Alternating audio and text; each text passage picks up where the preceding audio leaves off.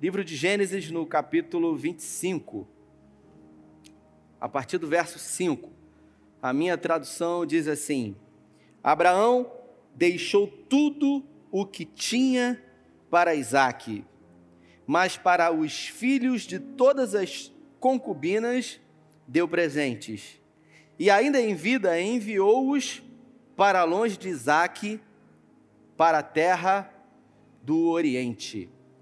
Imagine você, um pai que teve seis filhos, ou melhor, sete filhos, eu acho que foram esses os filhos que ele teve, se eu não me engano. E depois de ter esses filhos todos, quando morreu, ele deixou tudo que ele tinha para um filho só. Para os outros filhos, ele deu presentes. É justo isso? Eu pergunto para você. É justo um negócio desse? Eu confesso que se eu fosse filho de, de Abraão, eu ia ficar muito chateado, Renato ganhar presente, porque Abraão tinha muito dinheiro. Abraão tinha muitas posses, ele tinha muitas terras, ele tinha muitos empregados. Abraão tinha uma, um grande numeroso povo que andava com ele. Semana passada eu falei sobre ele, eu disse que numa guerra que ele foi contra cinco reis, ele levantou 318 valentes que haviam nascido na sua própria casa.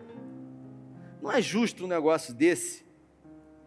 E o mais curioso disso é que ele deixou tudo para Isaac, o filho da promessa. Isaac, ele era uma promessa de Deus.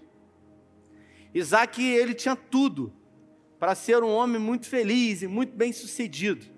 Afinal, as promessas que Deus havia declarado sobre a vida do pai dele cairiam sobre ele. Mas não é porque você recebeu a promessa de Deus que você vai ter 100% de certeza de de que tudo vai ser positivo na sua vida e que você vai ser feliz. Porque se a gente observar essa história dessa família que eu gostaria de falar hoje, você vai ver que mesmo sendo filho da promessa, Isaac viveu uma vida infeliz. Isaac, ele, quando recebeu a herança, ele, ele tinha condições de comprar tudo que ele quisesse, menos aquilo que o dinheiro não pode comprar. E existem muitas coisas importantes, essenciais na vida do ser humano, que o dinheiro não pode comprar. E aí a pergunta que eu faço para você: é possível ser alvo das promessas de Deus e viver uma vida com sérios problemas familiares? Sim ou não? Sim. Afinal, não existe felicidade automática. Deus, quando criou a mim e a você, Ele deu arbítrio. Ele deu o direito de escolher. Você tem o direito de escolher e por você ser livre, Deus permite que você, permite que você escolha ser feliz ou ser infeliz. E foi exatamente o que aconteceu com Isaac. Isaac casou jovem, ele tinha 40 anos de idade, ele tinha minha idade, casou jovem. Ele viveu 180 anos. Então, se você fizer as contas, é, pela lógica, ele nos dias de hoje, ele casou como uma pessoa de 20 anos de idade. Ele era rico, ele era crente, ele era famoso, poderoso, ele era bonito, ele era um excelente partido. E quando o pai dele, Abraão, viu que ele já era rapaz, falou assim: Eu não vou deixar ele escolher qualquer uma, não. Eu vou escolher uma mulher do nosso povo para que ele não case com uma, com uma mulher cananeia. E ele mandou um dos seus empregados mais velho ir lá no seu povo buscar uma mulher, uma mulher chamada Rebeca. Rebeca não ficou atrás, um partidão para ele. Jovem, virgem, bonita, inteligente, serva, uma mulher de Deus. E eles dois casaram. Eles se casaram e foram felizes para sempre. Só que não. A história mostra que eles viveram um inferno na vida deles. E a pergunta que fica para nós é: como assim? São dois crentes, São duas pessoas que servem a Deus. Mas eles tinham dinheiro e não tinham pouco, não, gente. Eles tinham a presença de Deus, eles tinham dinheiro, eles tinham saúde, mas eles não tiveram paz. Eles não foram felizes. Isaac, que quer dizer sorriso, do sorriso ele só tinha no nome, porque todos os dias da vida dele foram dias sem produzir um sorriso, foram dias de descontentamento na sua alma, foram dias de angústia na sua vida. Alguém disse que o fracasso, na minha vida e na sua vida, ele só é fracasso se nós não aprendermos com ele. O fracasso ele não pode ser o seu coveiro. Ele não pode ser alguém que vai enterrar você e os seus sonhos. O fracasso ele tem que ser um degrau. Ele tem que ser alguém que vai adubar o seu futuro. Na vida de Isaac, o fracasso do pai dele em algumas áreas da vida não foi escola para ele. Me lembro que no primeiro período da faculdade, fiz uma disciplina onde uma atividade me, me foi imposta, que era fazer um estudo sobre aprendizagem. E depois de fazer esse estudo, eu percebi que existem milhares de maneiras de se aprender alguma coisa. As mais comuns são por repetição, por aproximação, por erro e acerto, mas existem milhares de formas de se aprender. Isaac, ele não aprendeu com os erros do pai dele. Ele não teve a capacidade de olhar para aquilo que foi erro na vida do pai e dizer: Isso eu não quero para mim. Afinal, o seu pai havia errado, e errado muito. Mas ele resolveu repetir os erros do seu pai. Ele se casou com Rebeca, e logo ao se casar com Rebeca, a Bíblia fala que eles não tiveram filhos. E depois de algum tempo casado, ele resolveu orar ao Senhor e pedir para que o Senhor abrisse a madre da sua esposa. Ele orou. E como justo diante do Senhor que ele era, a Bíblia usa essa expressão, o Eugene uh, Peterson, na Bíblia a mensagem, ele diz: E Deus trouxe à sua memória Rebeca.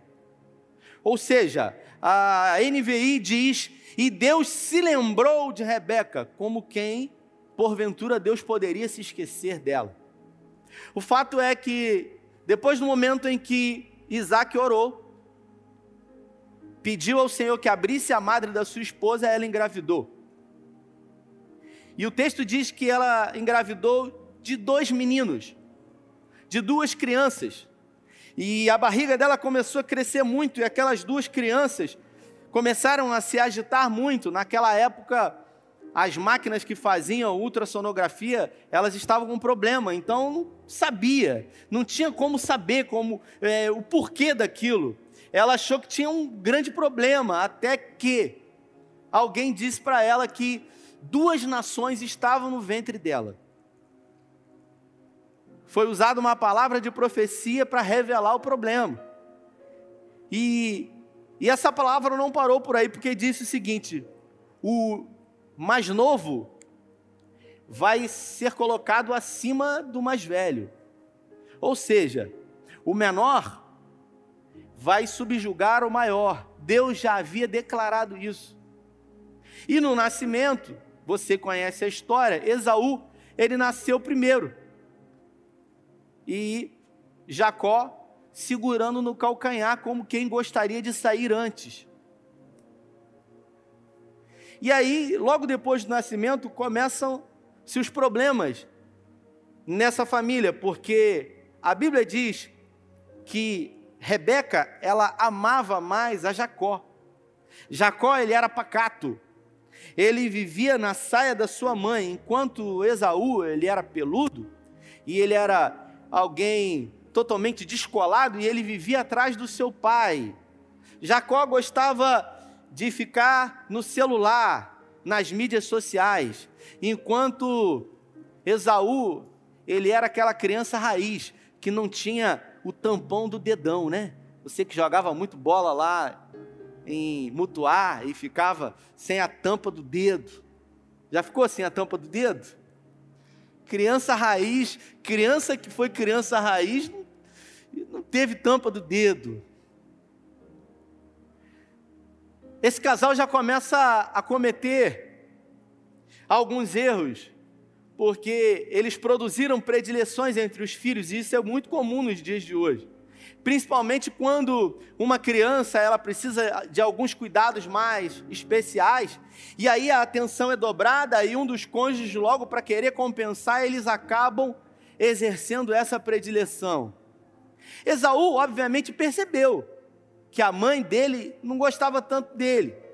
É aquela coisa, ama, mas sempre tem o preferido. E o texto, a Bíblia diz que isso foi claro.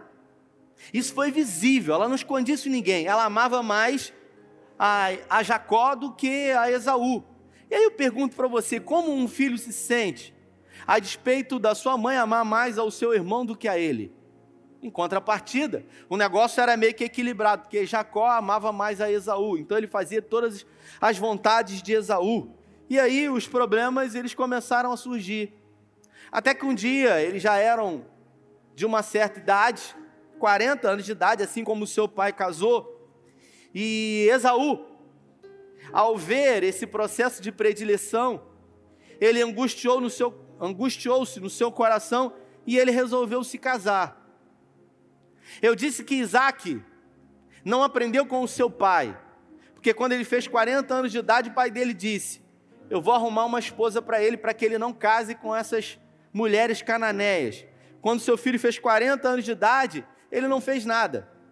E a Bíblia fala que Esaú ele resolveu tomar para si duas mulheres cananeias. E essas duas mulheres começaram a perturbar muito Rebeca. Essas duas mulheres tiravam o sono de Rebeca, tiravam a paz de Rebeca. Afinal, Esaú resolveu castigar a si mesmo, querendo produzir desconforto na sua mãe, pelo processo de predileção que ela havia feito pelo seu irmão Jacó. E ao se casar, Jacó ainda não havia se casado, um dia ele chegou em casa com fome. E Jacó estava preparando um, uma sopa vermelha com pães, e ele falou para me dê um pouco dessa comida, e ele disse: Olha, eu dou para você desde que você troque pelo direito de ser o filho mais velho. Esaú era alguém tempestivo, era aquela pessoa ansiosa que gostava de resultados rápidos. E ele disse de que adianta eu ter o direito de ser o filho mais velho e morrer aqui de fome, usou essa força de expressão. E ele acordou ali com Jacó essa troca de direito de predileção através de um prato de comida, mas isso foi entre eles, não falou com mãe, não falou com pai, ninguém é, se colocou como testemunha entre eles. Até que um dia, Isaac, já velho, e a Bíblia fala que a sua mãe, ao ouvir atrás da cortina, ela ouviu o seu pai pedir para que o seu filho caçasse um animal e fizesse um guisado para que depois ele o abençoasse. Você conhece a história. Rebeca então engana, ela trai o seu próprio marido para poder, poder produzir para o seu filho aquilo que Deus já havia declarado quando ele estava no ventre dela. São pessoas que tentam e desejam ajudar a Deus para cumprir os seus propósitos os seus projetos e os seus sonhos de vida. Como quem Deus precisa que isso seja realizado e feito. Se você observar a história dessa família desajustada, é uma família onde não haviam relações de diálogo entre o pai e a mãe. Em nenhum momento da Bíblia, e a Bíblia não esconde nada, nem positivo e nem negativo dos seus personagens. Em nenhum momento você vai ver Isaac e Rebeca falando sobre essas predileções e sobre os problemas vividos entre os seus dois filhos. Um casal que não tinha por hábito discutir, brigar, produziu contraditório. Alguém disse que o casamento acaba não é quando as crises chegam, é quando o diálogo ele acaba, né? O presidente essa semana falou uma frase aí que gerou um burburinho, né? Ele falou que quando a saliva acaba, o diálogo acaba, a pólvora entra. E quando no quesito relacional, matrimonial, quando o diálogo acaba, a opção do divórcio sempre vai ser a primeira a ser escolhida. Foi o que aconteceu com esse casal que não se separou, mas que viveu uma vida separada, morando debaixo do mesmo teto. Não tinha diálogo. Sabe quando você deixa de confrontar sua esposa e seu marido? Sabe quando você deixa de produzir o contraditório? Não gostei do que você fez. Ah, eu quero fazer isso. Não, não é para fazer e não existe acordo. Quando você perde o diálogo, ao invés de discutir sobre o assunto, você mente. Você diz: Ah, vou enganar, vou falar nada. Porque ela poderia ter argumentado alguma coisa para Isaac. Mas ao invés de argumentar, ela resolveu mentir. Por quê? Porque não tinha diálogo. E hoje, nesse tempo presente, nós vemos muitos casamentos assim. Pessoas que perderam a capacidade de dialogar, de conversar, de se entender e também de se desentender. Porque a ideia de que um casamento é um mar de rosas é uma ilusão. Não existe casamento perfeito. Existe casamento feliz.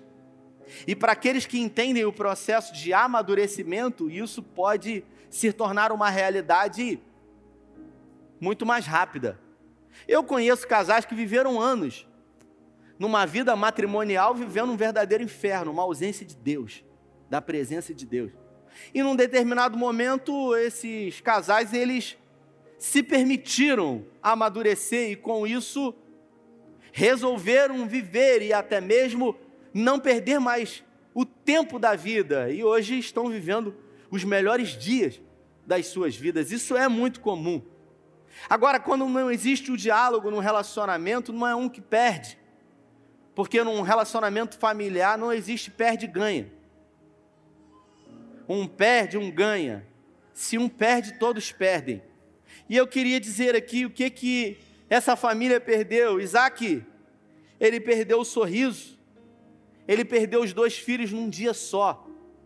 Quando ele abençoou Jacó no lugar de Esaú, que enganou ele. A mãe viu que Esaú ficou tomado de ódio e disse que ia matar Jacó. Ela falou: Não vai matar o meu preferido chegou para Isaac e falou para ele: Olha, eu quero que ele case com uma mulher do nosso povo. Esaú já casou com essas mulheres canané que tiram o meu sono. Eu vou mandar ele para casa do meu irmão Labão. Quando estava tudo já sem ter o que fazer, ela resolveu manipular o marido. Isaac, ele perdeu os dois filhos num só dia. Ele não teve a capacidade de aprender com os erros do seu pai. Escute o que eu vou dizer, irmãos. Na vida, ou você aprende com os próprios erros, ou você vai ficar patinando a vida inteira. Ou você entende que você só tem uma vida. E dependendo de quantos anos você tenha, você pode ter muito ou pouco tempo para experimentar dessa vida da melhor maneira possível. Você pega casais maduros que talvez até não tenham ainda cabelos brancos, mas são pessoas que já passaram daquela fase de ficar realmente se preocupando com picuinhas pequenas, com coisas insignificantes. Resolveram romper, resolveram ceder, abrir mão, resolveram ter aquilo que realmente importa, a felicidade. Isaac perdeu os dois filhos, o que mais amava, porque ele estava tomado de ódio. Esaú, ele foi tomado de ódio ao ponto do ódio roubar a agenda dele. Eu não sei se o ódio em algum momento já roubou sua agenda. Alguém traiu você, alguém decepcionou você e a sua agenda foi roubada. Você dorme pensando na pessoa, você acorda pensando na pessoa, você não consegue comer, você não consegue dormir, você não tem fome, você não tem sono, a sua agenda foi roubada, você não consegue fazer nada. Essa semana uma pessoa me ligou e ela disse isso para mim, dizendo que uma pessoa perdeu totalmente a agenda, largou tudo, não consegue fazer mais nada, porque o ódio dominou. Só pensava numa coisa: vingança. Foi assim com Esaú. Rebeca mandou o seu filho preferido morar com o seu irmão Labão, a milhares de quilômetros de distância, e ela perdeu o seu único filho amado, porque ela nunca mais viu o seu filho. E antes dele ir embora, ela disse para ele o seguinte: Eu prometo para você, Jacó, que assim que a poeira baixar, eu vou trazer você de volta. Ela prometeu isso para ele, ela não pôde cumprir, porque ela morreu antes. Ela traiu o marido, ela perdeu o respeito pelo o outro filho, Esaú. Tudo porque não tinha diálogo nessa família. Tudo porque eles não sentavam diante de uma mesa, olhavam nos olhos e resolviam as coisas, mesmo havendo contrariedade, mesmo pensando de formas diferentes. Jacó perdeu o convívio com a sua casa. Viveu numa terra estrangeira, foi enganado pelo seu, so, pelo seu sogro Labão, a conta chegou para ele. Perdeu a amizade do seu irmão, perdeu o afeto do seu pai, perdeu o amor e a predileção da sua mãe. Todo mundo perdeu. Quem ganhou nessa história foi Satanás que ficou feliz da vida de ver tudo o que aconteceu. E a gente acaba observando que, mesmo diante das promessas de Deus, se nós não correspondermos a isso, viveremos inevitavelmente o fracasso. Existe uma lei espiritual que talvez você já tenha me ouvido falar sobre ela aqui. Afinal, você tem da vida aquilo que você oferece para ela. Eu não estou falando de lei do retorno, que um estudo foi produzido num documentário alguns anos atrás chamado Segredo. Eu estou falando de uma lei espiritual que foi criada pelo Senhor, que se encontra em Gálatas, no capítulo 6, no versículo 7, que diz que de Deus ninguém pode escarnecer. Aquilo que o homem semear, certamente ele colherá. A vida é feita de escolhas. Você pode ter promessa de Deus. E essas promessas de Deus podem até alcançar você, mas se você não corresponder a isso, você ainda pode viver uma vida fracassada, uma vida de lamento, uma vida de choro e uma vida de destruição. Por quê? Porque as promessas de Deus, elas não simplesmente vão fazer com que tudo dê certo na sua vida. Você precisa corresponder a essas promessas. Você, diante dessa caminhada existencial, em alguns momentos, você precisa corrigir a sua rota. Você precisa avaliar as decisões que você toma. E se em algum momento você errar, você tem que entender que dentro desse processo, pedir perdão faz parte. Dizer que se enganou é uma necessidade. Dizer que realmente você se importa e que se você pudesse voltar atrás, você faria diferente também. Estava lendo um livro essa semana do JB Carvalho, ele dizendo que os maridos eles têm dificuldade de expressar, de externar o amor pela sua esposa, e aí ele, num aconselhamento de casais dentro do gabinete, chegou para o marido e falou o seguinte: você, qual foi a última vez que você disse para sua esposa que a ama? E aí ele disse o seguinte: Olha, no dia que eu casei com ela, eu disse para ela que amava. Se eu mudar de ideia, eu vou falar com ela. Então é gente ignorante, é gente que não tem a capacidade de ser sensível. Mas é óbvio que eu a amo, mas às vezes o óbvio, ele precisa ser dito. O óbvio ele precisa ser falado. Não é porque você imagina e acha que o outro percebeu, que você não precisa falar. Eu já me deparei algumas vezes aqui na nossa comunidade de fé com pessoas que produzem predileção entre os seus filhos.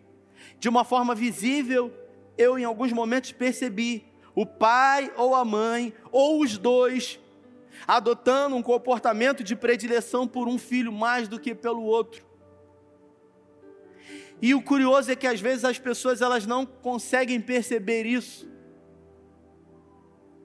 Elas se tornam cegas, como Isaac no final da sua vida, que mesmo diante de ser enganado pelo seu filho Esaú, na verdade, quem se encontrou cego foi Esaú e não propriamente Isaac. A pergunta que eu tenho para você nessa noite é como se encontra o seu relacionamento? Como se encontra a sua vida conjugal? Nós só temos uma vida. E por termos somente uma vida, nós precisamos entender que às vezes nós achamos coisas que nos fazem perder muito tempo. Algumas semanas atrás, uma pessoa me procurou, alguém que era de um convívio próximo de mim, mas que se feriu, se decepcionou, se aborreceu e, pelas razões que decidiu escolher para si, resolveu falar mal de mim, resolveu me ofender, resolveu me criticar. Eu aprendo nessa caminhada, irmãos, que eu não tenho o poder de mudar o outro. Eu não consigo mudar você. Eu não tenho o poder de mudar você. Mas você tem o poder de me mudar se eu permitir. Jesus ele não tinha o poder de mudar a Judas, porque ele escolheu vender Jesus por 30 moedas de prata. Mas Judas tinha o poder de mudar a Jesus. Se Jesus permitisse que o mesmo sentimento de ódio, rancor, raiva que estava em Judas agora entrasse nele. Jacó não tinha o poder de mudar Esaú. Mas Esaú permitiu que aquilo que Jacó fez com ele mudasse ele. Essa mesma pessoa que eu disse algumas semanas atrás me mandou uma mensagem, me chamando para tomar um café. A gente almoçou e ela, ela disse para mim: Olha, eu quero te pedir perdão porque falei muito mal de você. E, e aí começou a dizer as coisas. Eu falei: Olha, não precisa nem dizer. E a pessoa começou a falar, sabe? Quando a pessoa começa a falar e a sua sobrancelha começa a levantar assim. E eu falei: não, não, não, não preciso, eu não quero nem saber. E eu falei: para mim não mudou nada. Para mim não mudou absolutamente nada. Não entrou nada no meu coração. A única coisa que eu lamento foi o tempo que a gente perdeu, que poderia ter vivido intensamente, porque nós só temos uma vida. Então eu aprendo, irmãos, que a coisa mais valiosa que nós temos é o tempo. Não é o ouro, né? nem é a prata. Porque Isaac, ele tinha tudo aquilo que o dinheiro poderia comprar. Mas existem muitas coisas que nos fazem e nos tornam felizes, que o dinheiro não pode comprar. Eu queria que você se colocasse de pé. Perto quero estar. Eu não sei se você já percebeu. Junto aos teus pés. Uma árvore frutífera, quando ela é plantada, a árvore ela passa por alguns processos de crescimento. Algumas semanas atrás, um amigo foi lá em casa, chefe de cozinha. Aí ele fez uma comida muito boa. E ele pegou em algum momento uma pimenta que ele levou, dedo de moço, eu gosto muito de pimenta. E aí eu peguei aquelas sementes e eu coloquei num, num vasozinho que eu tenho lá. E eu comecei a molhar e aquilo começou a crescer e tá cheio de, de folha já, daqui a pouco tá dando pimenta. Mas é claro que toda árvore que é plantada, frutífera, ela vai passar pelo inverno, ela vai passar pelo verão, pela primavera, pelo outono, vai passar por sol, por vento, por chuva, por calor, por frio, por erosão. Mas o único objetivo dela, dentre todas as fases que ela vive, é dar fruto. Ela foi criada, projetada para dar fruto. É claro que as estações vão fazer de tudo para que ela se torne infrutífera, para que ela não dê os frutos, ou para que os frutos sejam podres. É assim no nosso casamento. Os ventos, o sol, o frio, o calor, as estações vão fazer de tudo para que o seu casamento não dê frutos. Não existe casamento perfeito. Não existe família perfeita. Às vezes a gente olha na igreja e vê uma família linda. O rapaz é um louro, bonito, alto, olhos azuis. A esposa, uma loura bonita. Os filhos são lindos. Aí você fala assim, gente, que família feliz. A família feliz é aquela que prioriza viver, ao invés de ficar se atendo a detalhes que não vão fazer da nossa vida uma vida que vale a pena ser vivida. Então eu quero nessa noite que você avalie a sua família e que você permita que a única pessoa, porque a Bíblia fala que é uma pessoa, o Espírito Santo de Deus, possa falar ao seu coração e que você possa hoje aprender com os erros de pessoas ou os seus próprios erros e fazer da sua família uma família feliz na presença de Deus. Isaac nunca mais viu o seu filho Jacó. 20 anos depois, Esaú, aquele que mais sofreu, que foi passado a perna, que a mãe amou menos, que o irmão deu volta, resolveu ir ao encontro de Jacó. Jacó viveu fugindo do passado. E depois de um encontro cheio de medo, Esaú revela para ele que havia perdido muito tempo e decidiu amá-lo novamente. E ali eles construíram uma aliança diante do Senhor.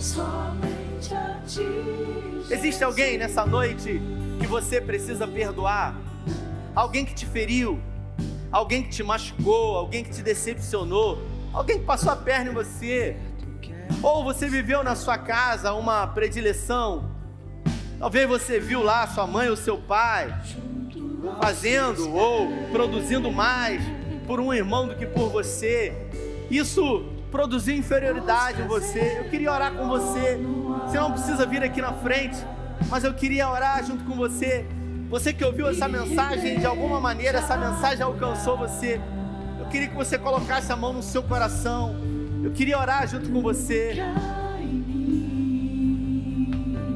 Pai, nós entendemos nessa noite que, mesmo sendo alvo das promessas do Senhor, isso não quer dizer que teremos uma vida feliz e satisfatória.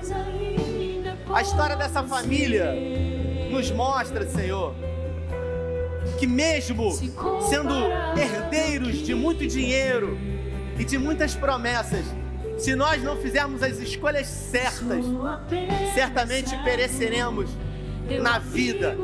Por isso, em nome de Jesus, eu peço, Espírito Santo, que o Senhor alcance agora em graça corações que estão aqui e que também estão em casa, que estão se sentindo agora, Senhor, de alguma maneira alcançados pela tua doce presença.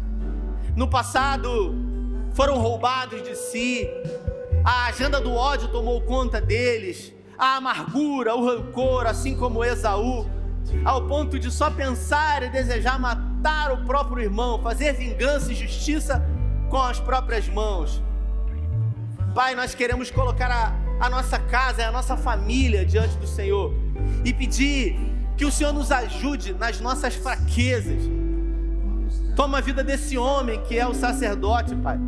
Que ele seja sensível ao ponto de dizer quando erra, de pedir perdão, de voltar atrás.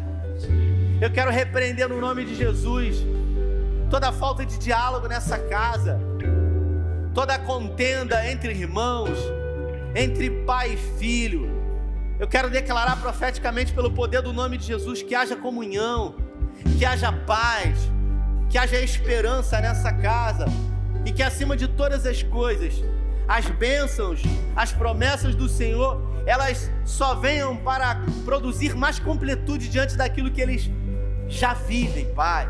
Que as expectativas de viver uma felicidade não sejam colocadas um com o outro, mas que eles vivam uma vida onde o objetivo maior é de fazer o outro feliz.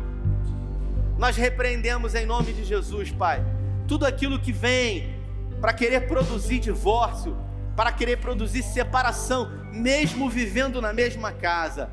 E nós declaramos, Pai, que os exemplos dessa família, que tinha tudo menos o que dinheiro não pode comprar, nós tomamos posse desses exemplos e iremos colocar em prática na nossa vida, para que possamos viver uma vida que vale a pena ser vivida. Essa é a nossa oração, agradecidos por tudo, em nome de Jesus. Você pode aplaudir ao Senhor?